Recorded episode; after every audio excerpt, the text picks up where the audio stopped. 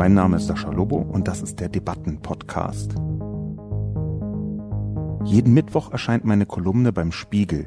Die Redaktion sucht mir dann eine Handvoll Kommentare, vor allem aus dem Spiegel Forum, und hier im Debatten-Podcast reagiere ich darauf.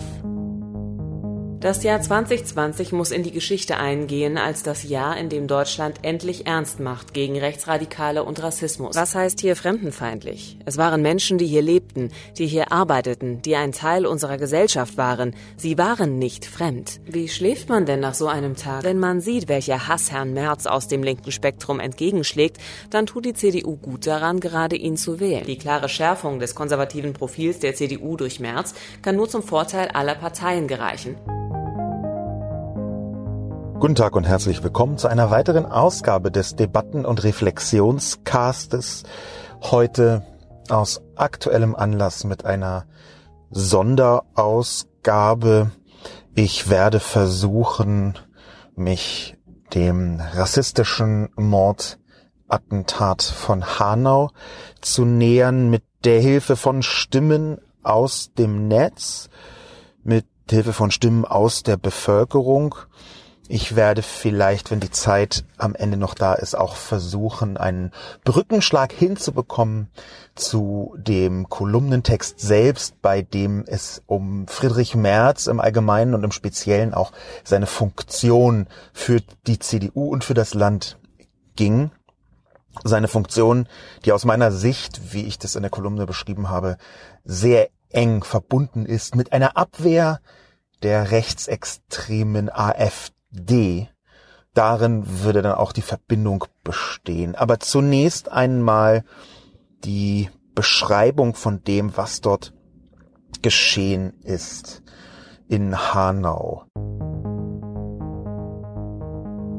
Der gegenwärtige Kenntnisstand, ich zeichne das auf am Freitag, den 21. Februar, am Vormittag. Der gegenwärtige Kenntnisstand ist, dass ein Attentäter zehn Menschen erschossen hat und wahrscheinlich sich selbst umgebracht hat, dass dieser Attentäter ein Pamphlet hinterlassen hat, mehrere PDFs, die man runterladen konnte auf seiner Seite. Das geht inzwischen nicht mehr. Er hat auch ein YouTube-Video hochgeladen. Ich habe mir das alles angeschaut. Ich habe mir das alles, also ich habe versucht, das analytisch einzusortieren. Und das Erste, was auffällt, ist tatsächlich, dass dieser Attentäter in einer Art Wahnwelt gelebt hat.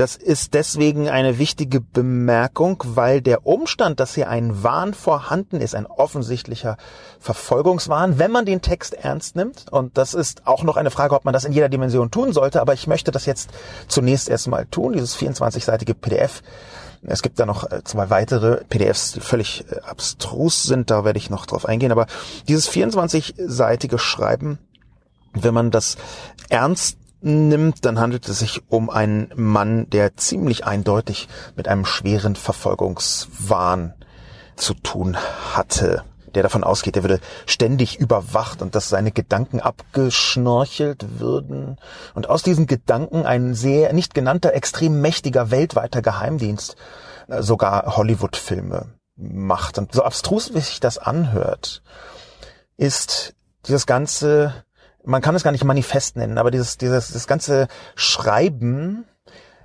ein Dokument eines Wahns, der auch an anderen Stellen vorkommt.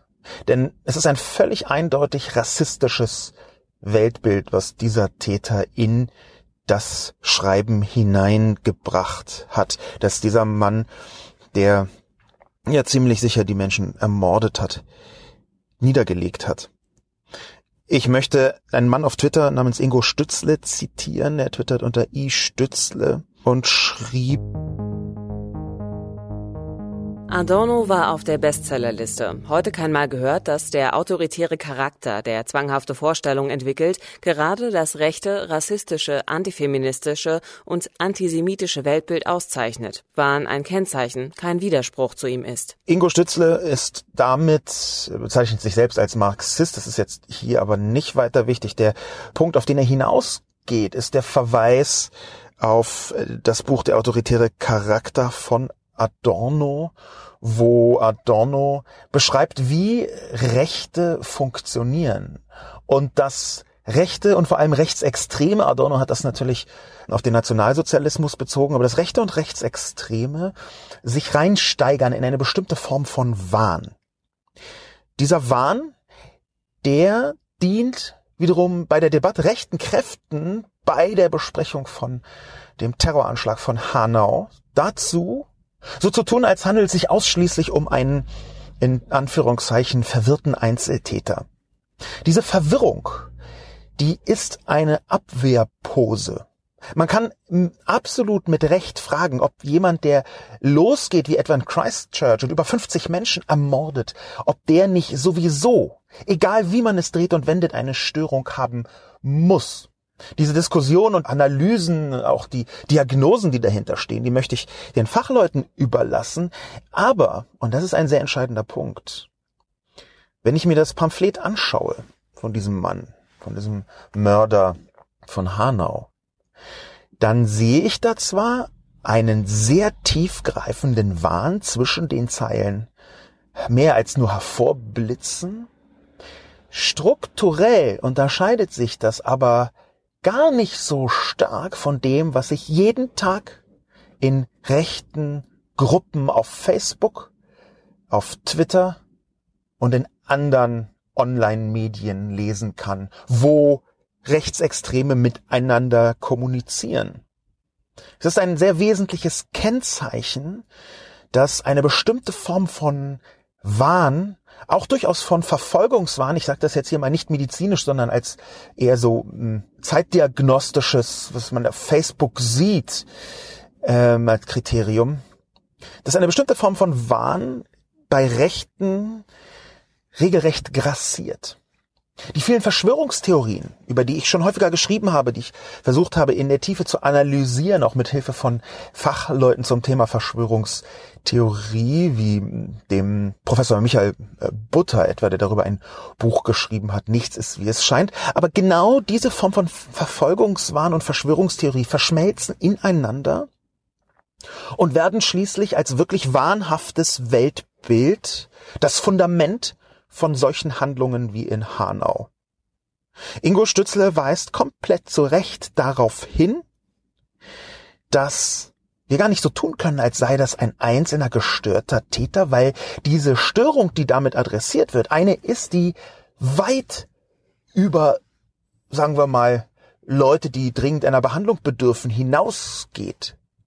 Sowas wie der große Austausch, eine rechtsextreme Verschwörungstheorie, nach der dunkle Kräfte, es sollen meistens Juden sein am Ende, die weißeuropäische Bevölkerung ersetzen möchte durch äh, Muslime und Schwarze. Diese Verschwörungstheorie, die hat eindeutig, und ich spreche hier mit Adorno, Elemente eines Wahns. Gleichzeitig sehen wir in diesem Pamphlet, wie stark auch die Verbindung zum Antifeminismus ist. Auch das ist etwas, was man, glaube ich, immer wieder erwähnen muss. Das ist nicht nur ein wirklich radikal rassistisches Werk, es ist auch ein antifeministisches Werk. Die Dimension davon ist, dass das der Rassismus die Welt betrifft. Der Täter fordert tatsächlich die Ermordung von mehreren Milliarden Menschen. Er hält es für sinnvoll, wenn am Ende noch 500 Millionen germanische Menschen auf der Welt herumlaufen. Das ist sein erklärtes Ziel. Und dieses nach außen wirkende rassistische, diese Vernichtungsfantasien, die da fast wörtlich drin stehen, von ganzen Ländern und Kontinenten, die werden nach innen ergänzt durch einen ganz eindeutig antifeministischen Ansatz.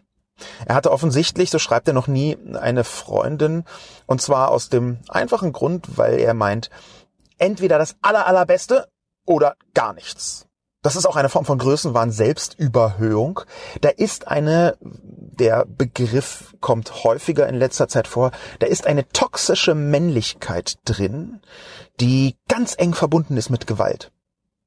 Der Antifeminismus, auch, dass man die Schwierigkeiten, die man selbst hat als Mann, als heterosexueller Mann mit den Frauen, dass man die bezieht nicht auf sich selber oder auf die Frau, die dann eben sagt, nein, ich möchte nicht, sondern dass man das auf eine größere Verschwörung bezieht. Auch dahinter sind bestimmte wahnhafte Elemente. Der Begriff Einzeltäter ist ohnehin ein extrem problematischer, weil er komplett negiert, dass das, was hier manchmal als Wahn bezeichnet wird, ein Weltbild ist, mit fließenden Übergängen übrigens zum Wahn, ein Weltbild ist, das solche Leute aktivieren kann.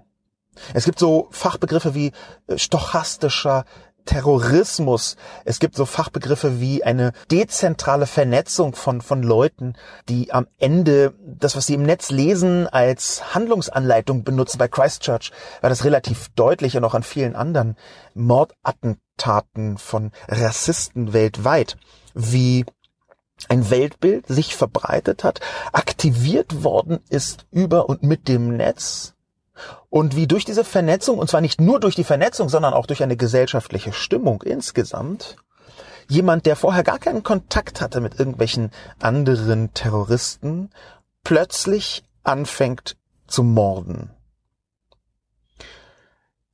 Ich glaube, dass Hanau eine Zäsur darstellt und auch darstellen muss.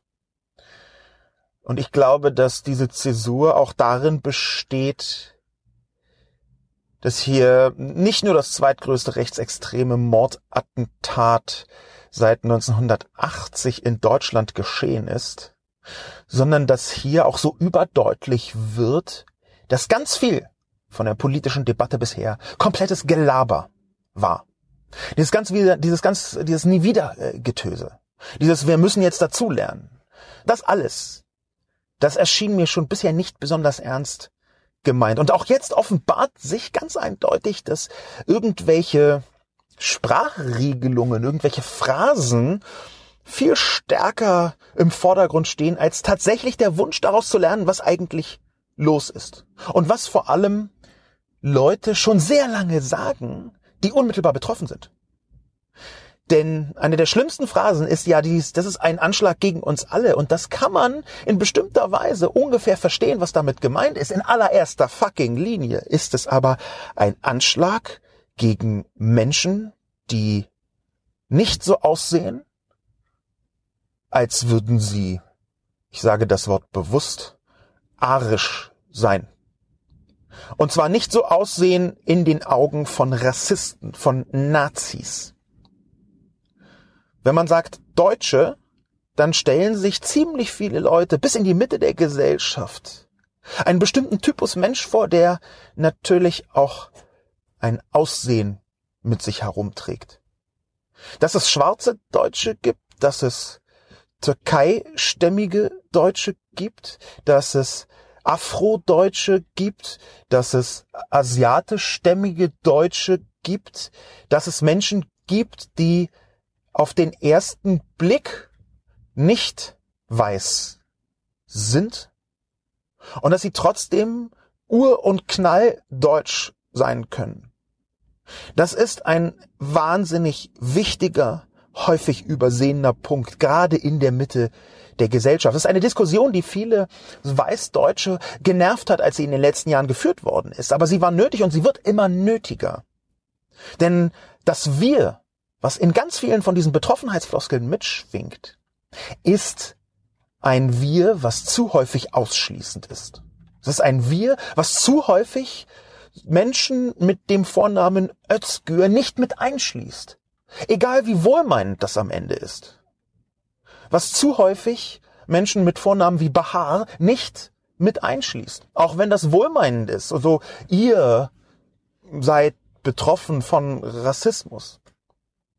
Diese gesamte Diskussion ist nicht leicht zu führen.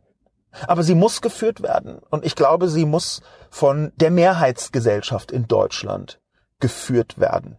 Und zwar auch unter Berücksichtigung der eigenen Fehler, die man dabei macht. Die auch ich mache. Jeden Tag. Es ist manchmal nicht ganz leicht, genau zu erspüren, genau rauszufinden, genau zu recherchieren, in welcher Dimension solche Wir-Formulierungen nicht eigentlich Teil des Problems sein können. Ich glaube, wir müssen uns sehr viel stärker darauf konzentrieren, wie und wer wo in der Gesellschaft unmittelbar von Rassismus betroffen ist. Und die Verbindung zu der Kolumne, die ich geschrieben habe und den vielen Texten, die ich bis jetzt schon geschrieben habe, ist natürlich ganz eindeutig, dass dieser Mord in Hanau, dieser Massenmord in Hanau eine Stimmung vorausgesetzt hat, die von der AfD mitgeprägt wurde. Die AfD hat zum Beispiel gerade in Hessen in den letzten Monaten gegen Shisha-Bars geradezu gehetzt. Immer vorgeblich auf Basis von der sogenannten Clan-Kriminalität. Aber darum geht es weniger. Es geht mehr darum, dass man Orte, dass man Menschen, dass man Kulturpraktiken in Toto als Problem hinstellt und dann in den Köpfen von manchen Rassisten alles ganz leicht wird. Alles ganz fürchterlich und mörderisch leicht wird. Der Täter von Hanau wollte darauf hinaus, dass man bestimmte Menschen nicht mehr los wird und deshalb muss man sie ermorden. Das ist nicht weit weg von Björn Höckes Remigration, das nichts anderes ist als Deportation in, Zitat, wohltemperierter Grausamkeit. Das sind Versatzstücke, das sind Schnipsel aus Björn Höckes Buch, Björn Höckes faschistischem Buch. Wir haben in der AfD jemanden, eine Vielzahl von Funktionären, die faschistisches Gedankengut streuen und die absolut natürlich in Kauf nehmen, auch wenn sie das Gegenteil behaupten, dass es Leute gibt wie den Mann in Hanau, die das als Aufforderung begreifen. Es ist sogar so, dass ein richtiger eindeutiger Bezug in diesem Pamphlet zur AfD auf den ersten Blick gar nicht herzustellen ist. Auf den zweiten Blick finden sich eine Vielzahl von Verschwörungstheorien, eine Vielzahl von Sprach Mustern, eine Vielzahl von Rassismen, Alltagsrassismen in diesem Pamphlet, die fast deckungsgleich in ganz vielen Äußerungen von AfD und ihren Funktionären vorkommen. Es gibt eine Parallele, da ist eine Stimmung dazwischen. Und diese Stimmung kann man auch so beschreiben, dass auf einmal mit dem Erstarken der AfD und mit der großen Debatte, die die AfD mitführt und um sich herum führt, dass auf einmal die Leute glauben, ihre Stunde sei gekommen. Sie wittern braune Morgenluft, die Morgenbräune einer aufgehenden schwarzen Sonne ist genau das, was sie dazu veranlasst zu denken, jetzt geht es los. Ich habe auf Twitter relativ schnell nach dem Anschlag und auch nachdem deutlich wurde, es ist ein rechtsextremer Anschlag gewesen, ein paar Äußerungen von ziemlich eindeutig rechtsextremen Menschen gesehen die in diese Richtung gezeigt haben. Jetzt geht es los. Es gab in den letzten Wochen Verhaftungen, zum Beispiel von rechtsterroristisch sich zusammengerottet habenden Menschen, die darauf hingearbeitet haben, dass eine Art Bürgerkrieg ausbricht. Auch Björn Höcke ist mit seiner Kommunikation nicht weit davon entfernt, dass man sieht, okay, ein Umsturz, da wird ja auch gerade ermittelt, ein Umsturz ist das, was er anstreben könnte. Eine Form von Bürgerkrieg ist das, was die Rechten zu großen Teilen herbeisehen. Und wenn man dann nach einem solchen mörderischen Anschlag liest, jetzt geht's los, dann ist das genau das, was die Angst verbreitet und auch verbreiten soll diese Nazis, diese rechtsextremen Mörder möchten, dass möglichst viele nicht weiße Menschen Angst haben. Angst ist ihr Ziel. Und nicht nur als kleiner Hebel, sondern es ist deswegen ihr Ziel, weil sie so die Menschen zermürben und verjagen, verscheuchen und am Ende ermorden wollen. Das ist der Sinn ihres Terrors. Das ist das Ziel ihres Terrors. Und zu diesem Terror gehören auch Äußerungen. Zu diesem Terror gehört auch die Kommunikation drumrum. Ich möchte in verschiedenen Äußerungen, vor allem auf Twitter, versuchen, mich der Perspektive auf Hanau zu nähern, die nicht die meine ist. Ich habe das eben schon angedeutet, aber ich bin nicht direkt betroffen. Ich bin sehr weiß. Ich bin ein Mann.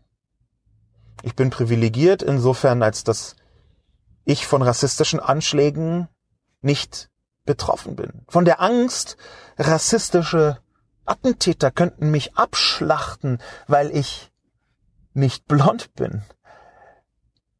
Von dieser Angst weiß ich nichts, denn ich bin blond. Okay, ich bin jetzt rothaarig, aber genau darum geht's ja gar nicht. Die Perspektive darauf, einfach weil man anders aussieht, als Rassisten sich Deutsche vorstellen. Diese Perspektive, deswegen ermordet zu werden, die ist eine, die zu selten vorkommt in der Öffentlichkeit. Ich möchte sie abbilden. Zihan Sinanoglu, Migrationssoziologe und äh, promovierter Migrationssoziologe, schreibt auf Twitter, hinter diesen Namen stecken Träume, Hoffnungen, liebende und trauernde Eltern, Brüder und Schwestern, unerfüllte Liebesbeziehungen, verpasste Jahreszeiten. Ferhat Unvar, Gürkan Gültekin, Hamza Kutovic, Said Nesar El Hashemi, Mercedes, Bilal Gökçe, Sedat Gürbüz. Korrektur. In dem Tweet heißt es fälschlicherweise, Bilal Gökçe sei unter den Getöteten. Bilal Gökçe lebt. Sinanoglu hat diejenigen Namen aufgezählt, die bekannt sind, dass sie ermordet worden sind in Hanau. Und ich finde es richtig, dass man diese Namen erwähnt und dass man diese Namen größer zeigt als den Namen des Täters, den ich hier auch in meinem Podcast gar nicht aussprechen möchte. Eine kleine, wie ich finde, aber wichtige Tradition, die Namen der Täter nicht zu sagen wenn es irgendwie anders geht. Daran zu erinnern, dass das einfach komplett unschuldige Menschen sind, die einfach in einer Shisha-Bar waren. Das halte ich für essentiell. Und ich halte es auch für essentiell zu sagen, das waren nicht Jürgen und Andreas, sondern Ferhat und Bilal, die ermordet worden sind. Und dass den allermeisten Menschen völlig egal ist, ob diese Menschen, die ermordet worden sind, einen deutschen Pass hatten oder nicht. Und dass es auf eine perfide Weise diesen Rassisten, die diese Morde im Netz teilweise gutheißen oder entschuldigen wollen oder herunterspielen wollen als Tat eines irren Einzeltäters in Anführungszeichen. Dass diese Menschen, genau diese Menschen, auch gar keinen Wert darauf legen, was für einen Pass die haben weil sie gar nicht nach irgendwelchen Staatsangehörigkeiten, sondern ausschließlich rassisch und rassifiziert unterteilen, wer dazugehört und wer nicht. Amagan Nagipur, Rechtsanwältin und Beraterin des Berliner Justizsenators, schreibt Fremd im eigenen Land. Das ist genau darauf bezogen, dass Menschen, die anders aussehen, von Rassisten und leider auch von großen Teilen einer sich gar nicht für rassistisch haltenden bürgerlichen Mitte nicht oder nicht zuerst als Deutsche betrachtet werden. Es ist ein tief verwobener und verwurzelter Rassismus, der manchmal gar nicht sich als Rassismus darstellt, sondern einfach nur als Othering, so ist einer der Begriffe in der englischsprachigen Debatte, dass man sagt wir und die anderen. Und das tut man anhand von rassifizierten Merkmalen, anhand von Haarfarben, anhand von Aussehensmerkmalen, die eigentlich nichts zu tun haben sollten damit, wie man jemanden bewertet. Fremd eigenen Land von Amagan Nagipur ist nicht nur ein erschütternder kurzer Satz nach Hanau, weil so deutlich wird, wie die Basis dieser Morde aussieht, nämlich genau dieses, die anderen, die sich in Shisha-Bars treffen, sondern es ist auch ein Zitat. Es ist ein Zitat der Band Advanced Chemistry. Advanced Chemistry war eine der allerersten Deutsch-Rap-Bands, die in Deutschland überhaupt bekannt geworden sind. Das waren Menschen, wie man so merkwürdig gesagt hat, mit Migrationshintergrund. Die haben 1995 dieses Lied veröffentlicht, Fremd in eigenen Land, begann mit Ich habe einen grünen Pass mit einem goldenen Adler drauf, was genau darauf referenziert. Das ganze Lied zeigt, ich bin zwar Deutscher nach Bürokratie, aber die Ur- und die Knall- und die Superdeutschen, die sich für Turbodeutsch haltenden, die fragen gar nicht nach dem Pass, sondern die bewerten nur mein Aussehen. Das ist der Inhalt dieses Lieds und das zitiert Amagan Nagipur 25 Jahre nach der Veröffentlichung zu Hanau. Wir haben ein sehr tiefgreifendes Rassismusproblem. Und dieses Rassismusproblem ist viel größer als die AfD. Die AfD ist das braune Schaumkrönchen dieses Rassismusproblems. Und es ist natürlich das gefährlichste, was wir in diesem Land an Rassistenversammlungen gerade rumlaufen haben. Durch ihre parlamentarische Macht zum einen und zum zweiten auch durch die Stimmung, die sie auslösen kann. Aber das Rassismusproblem geht tiefer. Das Rassismusproblem geht so tief, dass ich an dieser Stelle etwas erzählen möchte, was ich bisher nie erzählt habe. Und ich bin mir immer noch unsicher, ob es richtig ist.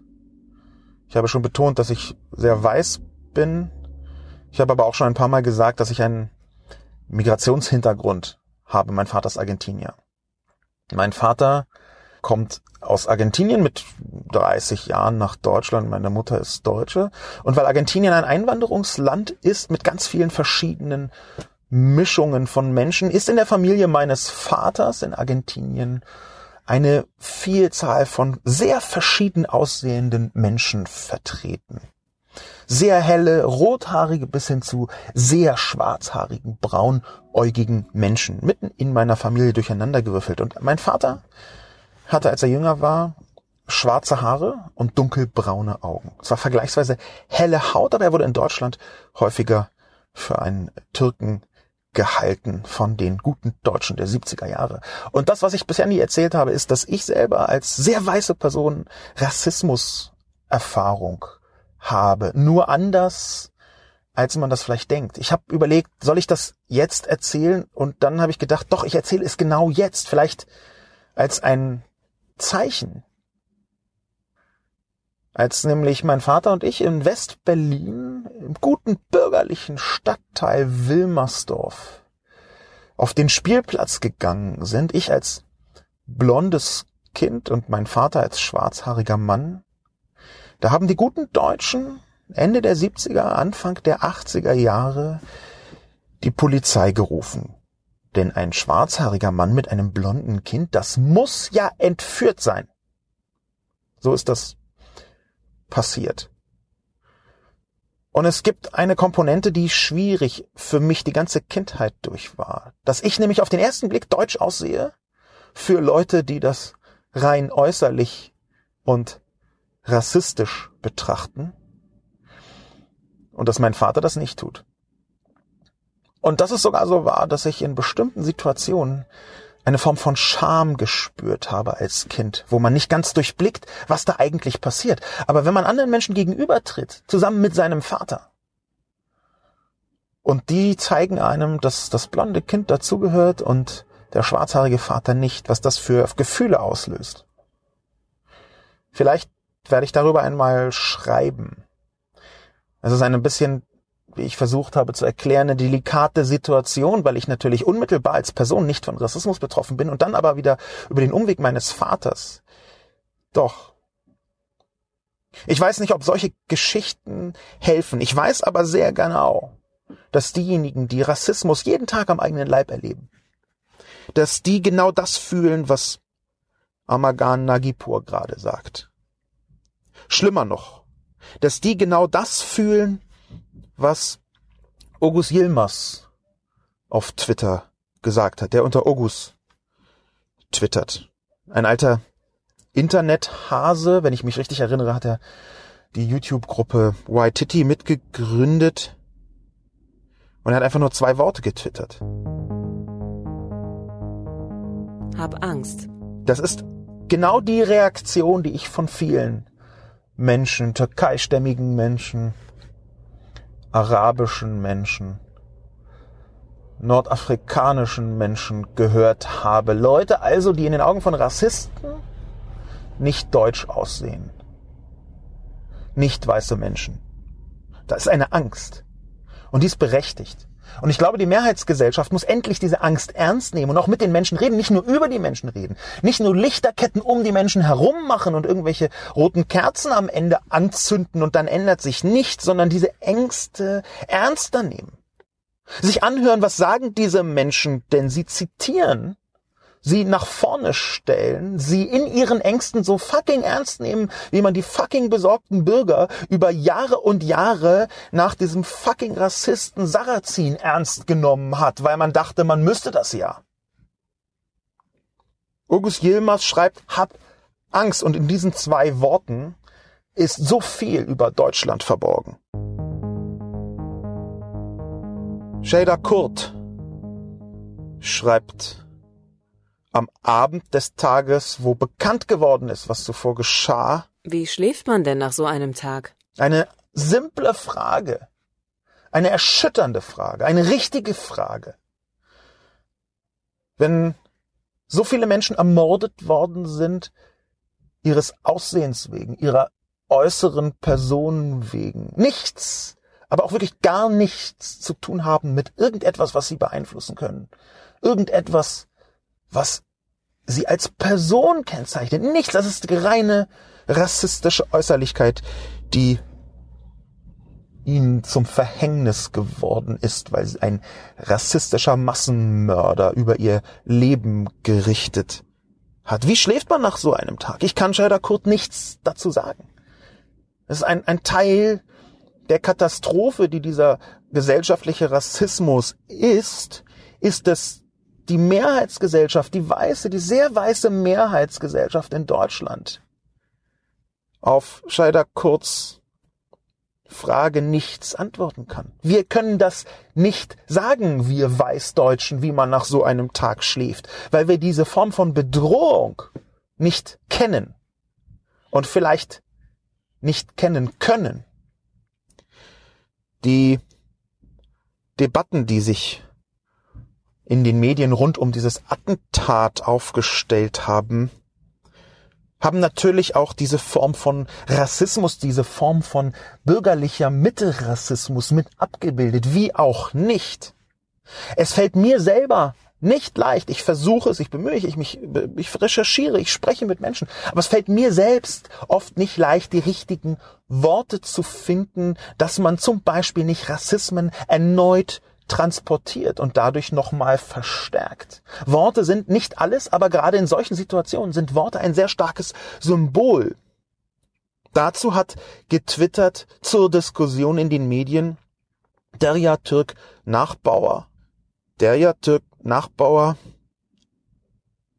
zitiert einen Tweet des ZDF von ZDF heute, wo vermutet wird, ob es einen fremdenfeindlichen Hintergrund gäbe.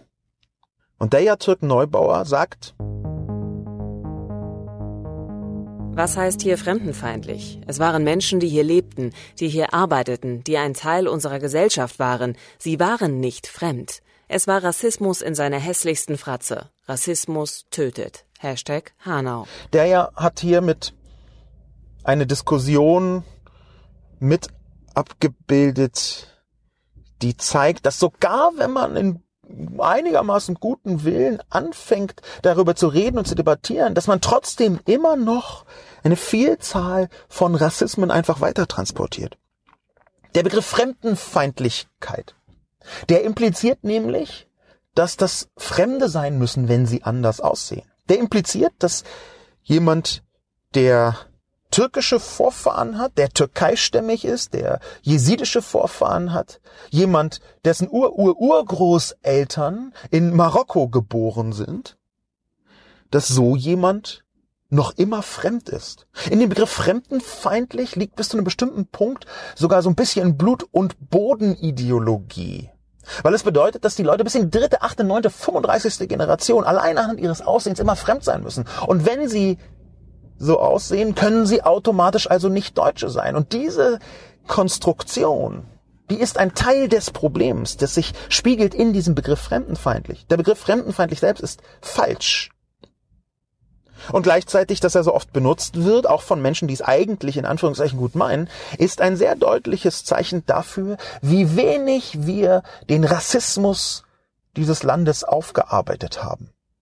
Und der Rassismus dieses Landes ist, was die Bundesrepublik angeht, gewachsen seit dem Wirtschaftswunder aller spätestens. Und vorher gab es natürlich andere Formen von, also ich möchte das gar nicht im Detail ausführen, das weiß jeder, aber mit dem Wirtschaftswunder und mit der Anwerbung der sogenannten Gastarbeiter ist eine Form von Rassismus in Deutschland gewachsen und gediehen, mit dem sich dieses Land viel zu wenig auseinandergesetzt hat.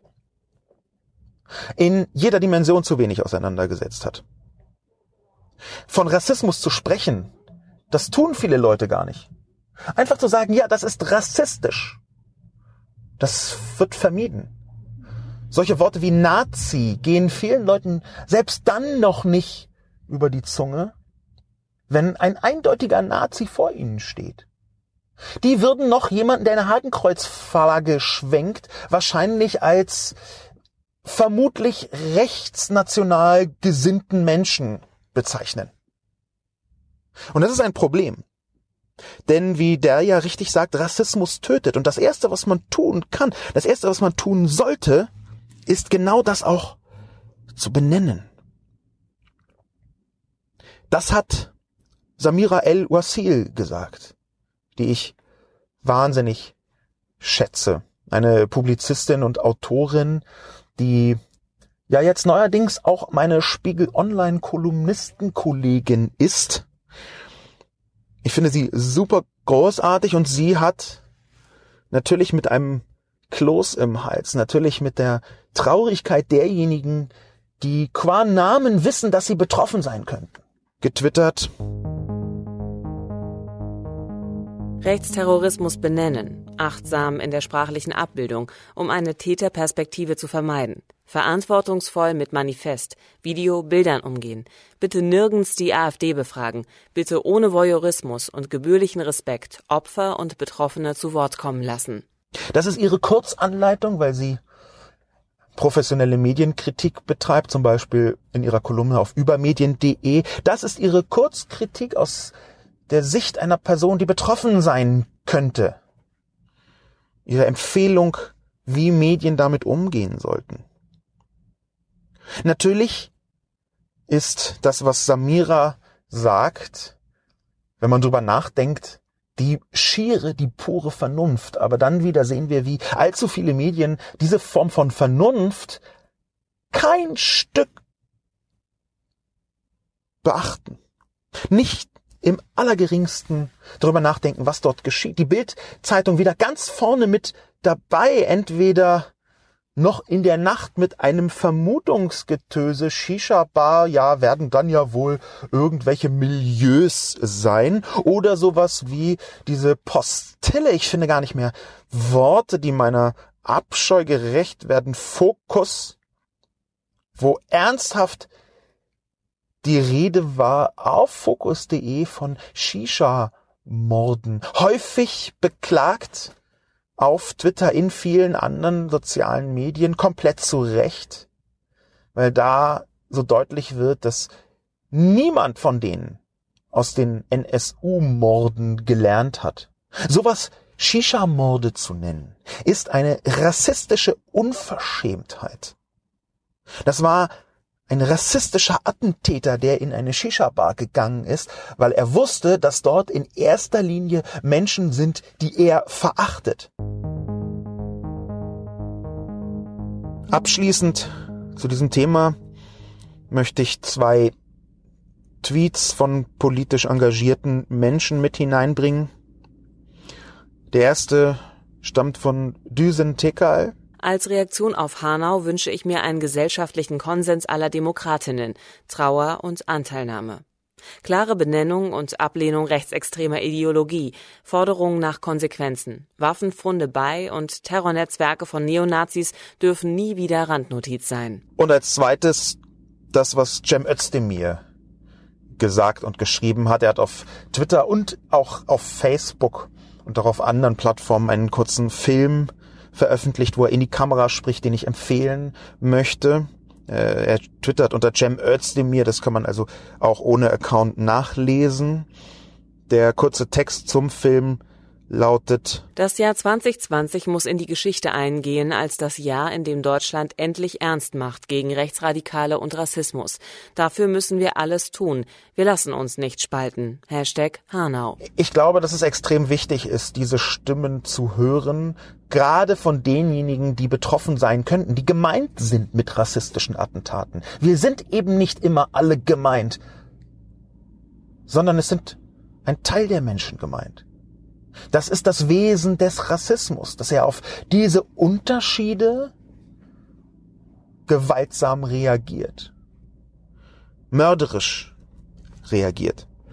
Ich möchte die Überleitung versuchen hinzubekommen zu dem Kolumnentext Das große Märzverständnis, in dem ich mich der Funktion von Friedrich Merz nähere denn die Funktion von Friedrich Merz ist aus meiner Sicht, ich zitiere hier nochmal meine eigene Kolumne. Der einzig für mich wirklich relevante Maßstab ist, ob Merz es schafft, die AfD von jeder Macht fernzuhalten. Ich hoffe sehr, dass er das hinbekommt. Und es kann gut sein, dass ich mich in meiner Skepsis irre. Dieses kurze Zitat soll als Brücke zwischen der Reaktion auf Hanau in diesem Podcast und der Besprechung der Kolumne dienen. Denn es ist in der Tat so, dass ich glaube, dass das, was in Hanau geschieht, ein Vorgeschmack ist von dem, was passieren würde, wenn die AfD weiter um sich greift. Am Ende vielleicht sogar noch Regierungsverantwortung bekommt. Wenn diese ganzen rechtsextremen Netzwerke, die etwa in Behörden schon vorhanden sind, wenn die auf einmal auch noch Morgenbräune, Morgenluft wittern. Ich möchte mir nicht ausmalen, was dann passiert. Nicht nur, dass eine Erosion stattfinden würde von der Zivilgesellschaft selbst, sondern dann würde auch das geschehen, was Björn Höcke schon ganz offen ankündigt in seiner Rede bei Pegida zum 5000. Spaziergang von Pegida vor ein paar Tagen, wo er sagte, Björn Höcke, die Zivilgesellschaft trockenlegen. Und mit Zivilgesellschaft meint er alle diejenigen, die sich wehren gegen Rechtsextreme, gegen Rassismus.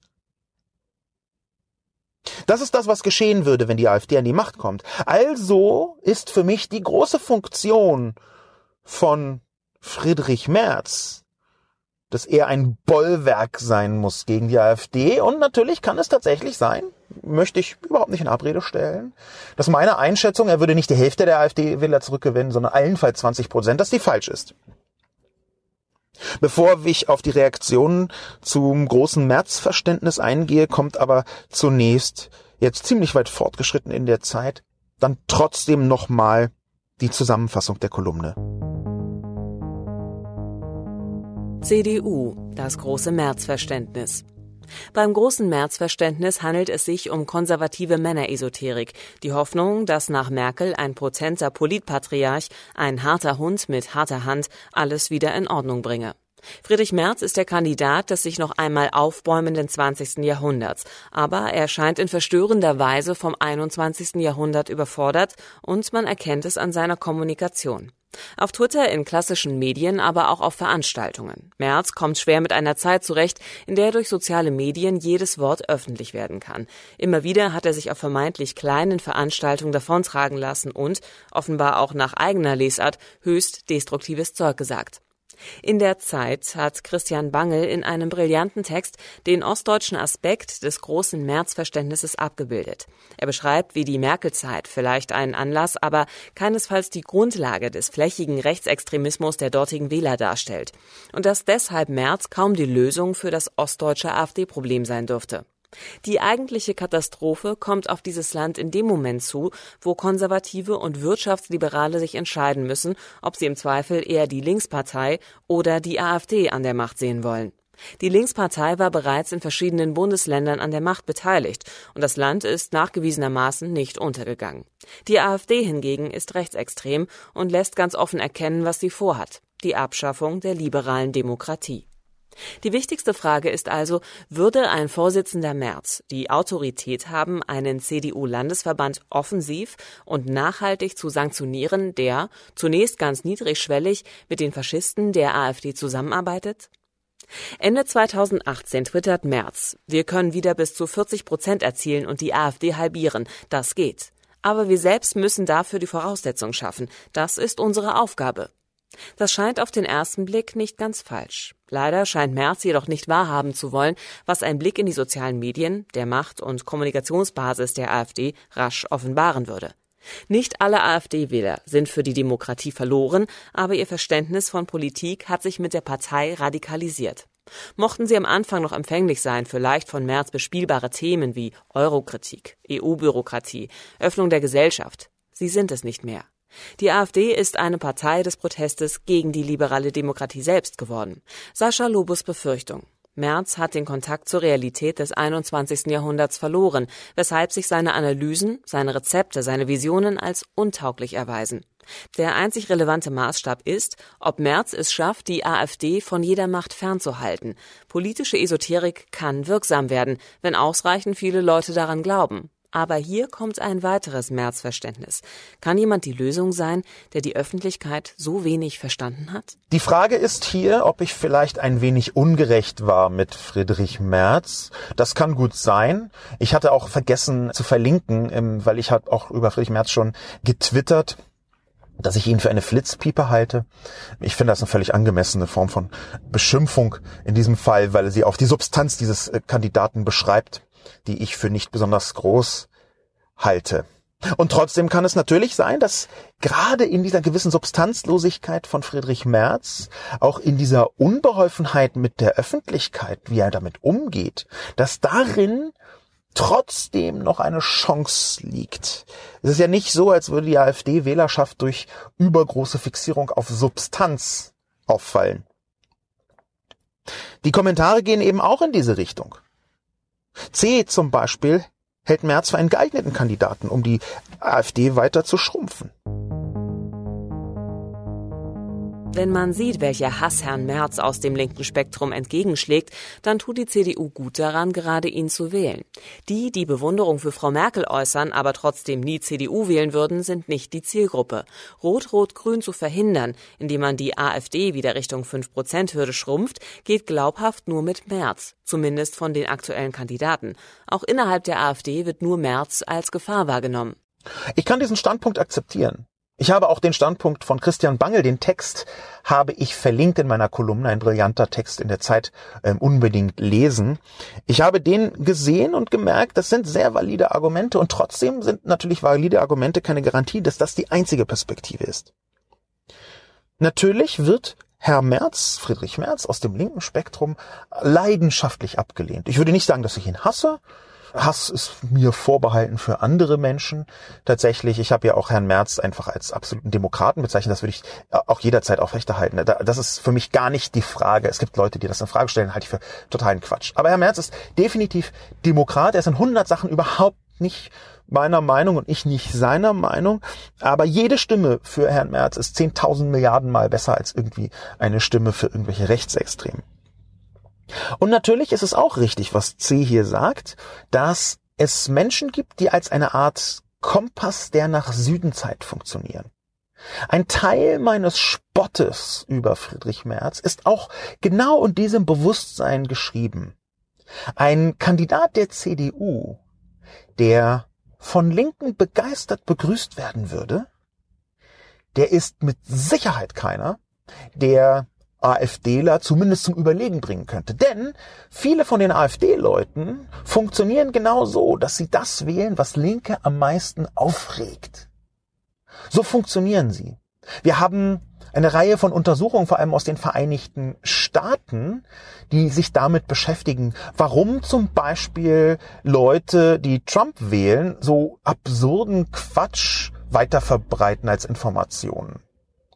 Das sind Untersuchungen, die dann am Ende daran, daran münden, dass man sieht, äh, Dan Kahan ist da vor allem führend in diesem Bereich, der das untersucht hat, die betrachten es als Ziel, eine politische Haltung zu äußern, die Linke aufregt. Wenn das so ist, dann ist es richtig. Sie möchten die Gegenseite attackieren in Form von ihren eigenen Haltungen. Das ist ein Identifikationsmoment. Und ich glaube, dass dieses Identifikationsmoment auch in Deutschland wirksam ist.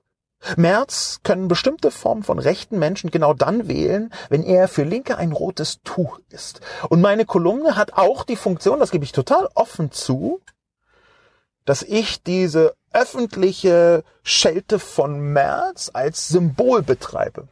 Es gibt Leute, die sagen, dieser merkwürdige, hahnfrisurige Kolumnist, wenn der sagt, das ist falsch, dann ist es richtig. Wenn ich also Merz beschimpfe, dann finden sie es genau richtig. Dann muss ja an Merz was dran sein. Ich möchte jetzt meine eigene Rolle da keinesfalls überhöhen. Es ist aber schon so, dass diese Form von Kommunikation sehr häufig in Kommentaren auf Spiegel Online zu lesen war. Das heißt, wenn es nicht nur ich bin, der eine Kolumne schreibt, sondern eine Vielzahl von linken Menschen, linksliberalen Menschen, so von Grün bis SPD, die sagen, um Gottes Willen März, dann ist das ein Anreiz für Rechte, März zu wählen. Insofern kann es sein, dass C recht hat und ich nicht recht habe. Das kann sein. Vielleicht schafft März tatsächlich eine Reduktion der Leute, die AfD wählen. Matthias hingegen glaubt, Merz könnte durchaus zu einer Profilschärfung innerhalb der Parteienlandschaft beitragen. Das Analyseergebnis teile ich nicht. Die klare Schärfung des konservativen Profils der CDU durch März kann nur zum Vorteil aller Parteien gereichen. Denn dann ist die SPD wieder links der Mitte und die Linken sind wirklich links. Das Problem ist erst entstanden, seitdem März die CDU in die linke Richtung geschoben hat. Die CDU gehört jedoch historisch rechts von der Mitte platziert. Dies gilt es zu korrigieren. Alles andere führt zum Untergang der CDU. Sollte den Menschen März zu altkonservativ wirken, können diese Wähler ja grün Habeck wählen. Profilschärfung heißt das Zauberwort. Matthias hat in seinem äh, Text lustigerweise einen Fehler gemacht und einmal statt Merkel Merz geschrieben. Denn natürlich ist die allgemeine Überzeugung, dass Merkel die CDU nach links verschoben habe. Wollen wir einen kurzen Moment annehmen, dass Matthias tatsächlich recht hat? Dann müssen wir aber doch auch sehen, dass man unterscheiden muss. Ich habe in meinem Buch Realitätsschock davon geschrieben, wie es tatsächlich stimmt, dass das Gefühl, gerade von sehr konservativen und Rechten, dass irgendwie die Union sich so leicht nach links verschoben habe, dass das nicht ganz falsch und ein bisschen nachvollziehbar ist.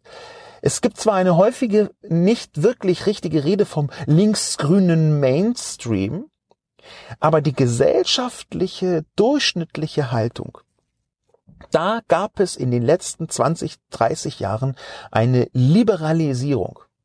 Ich beziehe mich hier vor allem auf die Wiener Philosophin Isolde Charim, die ich und die anderen geschrieben hat, ein Buch, wo es genau um solche Liberalisierungsmuster ging, dass immer mehr Freiheiten innerhalb der Gesellschaften dazu führen, dass die Homogenität weiter zurückgedrängt wird. Die es gab noch nie in dieser Form homogene Gesellschaften, wie das die Rechtsradikalen anstreben. Aber eine weitere Enthomogenisierung, eine Diversifizierung derjenigen, die schon allein auf der Straße langlaufen, die verschiedenen Lebensmodelle, die inzwischen ganz offen gezeigt werden und möglich sind und auch nicht mehr diskriminiert werden, dürfen und auch nicht seltener zumindest diskriminiert werden, noch nicht gar nicht, aber seltener. Diese weitere Liberalisierung wird von vielen Rechten tatsächlich gedeutet als Verschiebung nach links. Ich würde darin eher eine Liberalisierung sehen, weil ich nicht glaube, dass gesellschaftliche Freiheiten für sich genommen ein ausschließlich linkes Thema sind. Aber ich bin ja auch nicht rechts. Und Rechte machen sich die Sachen manchmal ziemlich leicht. Die sagen dann sowas wie, Jetzt darf ich hier noch nicht mal mehr rassistisch vor mich hinschimpfen, jetzt ist die Gesellschaft aber ganz schön links geworden. Es stimmt, dass Merkel aus vielen Gründen die CDU modernisiert hat. Unter anderem, weil es notwendig war. Es gab eine Modernisierung in den Köpfen in den letzten Jahren. Wir sind noch lange nicht da, dass man sagen könnte, hey, wir sind total links. Das ist einfach faktisch nicht so. Wenn man sich die Wahlergebnisse anschaut, ist es auch nicht so. Wenn man sich die durchschnittlichen Haltungen anschaut, ist es nicht so. Es ist aber mit einer Liberalisierung deutlich geworden, dass eine Modernisierung der CDU völlig alternativlos war. So eine Stahlhelm-CDU wie sagen wir mal in Hessen in den 80er Jahren, die würde halt heute wirklich nicht von vielen Menschen gewählt, sondern eigentlich nur von AfD-Lern, um das mal platt und doch etwas eingängig zu formulieren. Das, was Matthias glaubt, ist nicht ganz falsch. Merz könnte tatsächlich die CDU wieder etwas ins konservative Lager rüberschieben. Bekanntermaßen lehne ich solche Begrifflichkeiten wie rechts in diesem Fall ab. Rechts ist für mich nicht Teil eines demokratischen Beschreibungsspektrums, sondern für mich ist es links und konservativ und überall da, wo rechts rangeklebt wird, befinden wir uns schon zumindest zum Teil außerhalb des Spektrums der liberalen Demokratie. Aber Konservative sind natürlich und jederzeit und auf äh, definitiv super demokratisch und wichtig für die Demokratie. Also, wenn Merz die CDU wieder konservativer macht, dann kann das ziemlich gut sein, dass es eine fantastische Wirkung hat aus meiner Sicht, nämlich dass links der Mitte beziehungsweise zwischen SPD, Grünen und Linkspartei eine Mehrheit entsteht. Ich bin mir auch ziemlich sicher, dass wenn Merz Kanzlerkandidat wird und Parteivorsitzender, dann kann es sogar sein, dass er 10, 17, 15 oder 13 Prozent der AfD-Wähler rüberzieht und jetzt in Prozentzahlen von der AfD-Wählerschaft, nicht in Prozentzahlen von was die Wahl angeht. Dass er also die AfD nicht halbiert, sondern vervierfünftelt. Dass er vor allem aber an der anderen Seite wahnsinnig viele Wählerinnen und Wähler verlieren wird. Vor allem Wählerinnen weil Merz halt so ein patriarchaler Vogel ist. Und dann schrumpft die CDU so ein bisschen runter und die Grünen werden ein bisschen größer, die SPD gewinnt auch ein bisschen was, vielleicht noch ein bisschen FDP dazu. Und dann ist auch gar nicht mehr so wichtig, wo die AfD steht, weil dann wird eine linke Regierung kommen und dann haben wir eine Kanzlerin Annalena Baerbock. Die Wahrscheinlichkeit dafür steigt, wenn Merz der CDU-Parteichef wird. Fast könnte es so sein als Szenario, dass sich Merz opfert. Im Wissen, dass er gar nicht Kanzler werden kann. Und dann wieder denkt man natürlich, der Mann ist eine so personifizierte Hybris. Der denkt natürlich, dass er Kanzler werden kann. Aber vielleicht kann er es eben auch doch nicht werden, sondern er wird zur Garantie, dass eine Mehrheit von SPD, Grünen und Linken im Parlament entsteht bei den nächsten Wahlen. Das kann sehr gut sein. Und dann kann Merz meinetwegen total gerne Parteivorsitzender werden. Aber auch dann entsteht wieder eine schlimme Situation, weil auch dann überhaupt erst diese Brandmauer zur AfD eine Relevanz bekommt. Die Frage, die ich stelle in der Kolumne ist eben, schafft ein Merz, wenn er die AfD nicht halbiert, und so ein bisschen in schwierige Fahrwasser kommen mit der CDU, schafft ein März es dann immer noch, die Landesverbände so zu zwingen, dass sie nicht mit der AfD zusammenarbeiten? Ich weiß es nicht. Ich hoffe es. War ich etwas ungerecht mit März? Vielleicht. Ist nicht so schlimm. Wenn man so ein bisschen polemisch auf den Leuten rumhackt, das haben wir ja eben schon geklärt, dann ist die Chance größer, dass Leute, die das äh, doof finden, dann Bezug zu März aufbauen. Das ist doch auch in Ordnung. Das große Ziel. Und hier ist als Schlussakkord die Verbindung zu sehen zwischen Hanau und März. Das große Ziel muss sein, mittelfristig die AfD zu verbieten. Ich glaube, diese Partei muss verboten werden. Und kurzfristig muss es sein, sie bei den nächsten Wahlen zu reduzieren. Und wenn Merz das schafft, dann soll es mir recht sein. Denn dass die AfD da ist, dass sie so laut ist, dass sie mit ihren demokratisch gewählten, aber nicht demokratischen Abgeordneten einen solchen Lärm macht, eine solche Stimmung verbreitet, in der genau solche Attentate geschehen können. Das ist eine Katastrophe. Eine Katastrophe, die ich nicht hinnehmen möchte. Die ich nicht hinnehmen werde. Wo ich kämpfe mit allem, was ich habe. Mit allem, was ich machen kann. Gegen genau diese Ausbreitung der AfD und der Stimmung, die sie weiter verbreitet. Dagegen kämpfen. Dagegen kämpfen auch für diejenigen, die von solchen rassistischen Attentaten betroffen sind oder es sein können, die gemeint sind für sie kämpfen, mit ihnen kämpfen, ihnen zuhören, sie zitieren, ihre Stimmen verstärken, sie nach vorne holen. Das ist etwas, was wir tun können. Und das kann jeder auf seine Art tun und jeder auf ihre Art tun. Ich glaube, dass es völlig in Ordnung ist, wenn man sich dem nähert, wenn man das wenigstens so im Hinterkopf hat. Mein Name ist Sascha Lobo. Vielen Dank fürs Zuhören und ein Trost gespendet denjenigen, die Angst haben.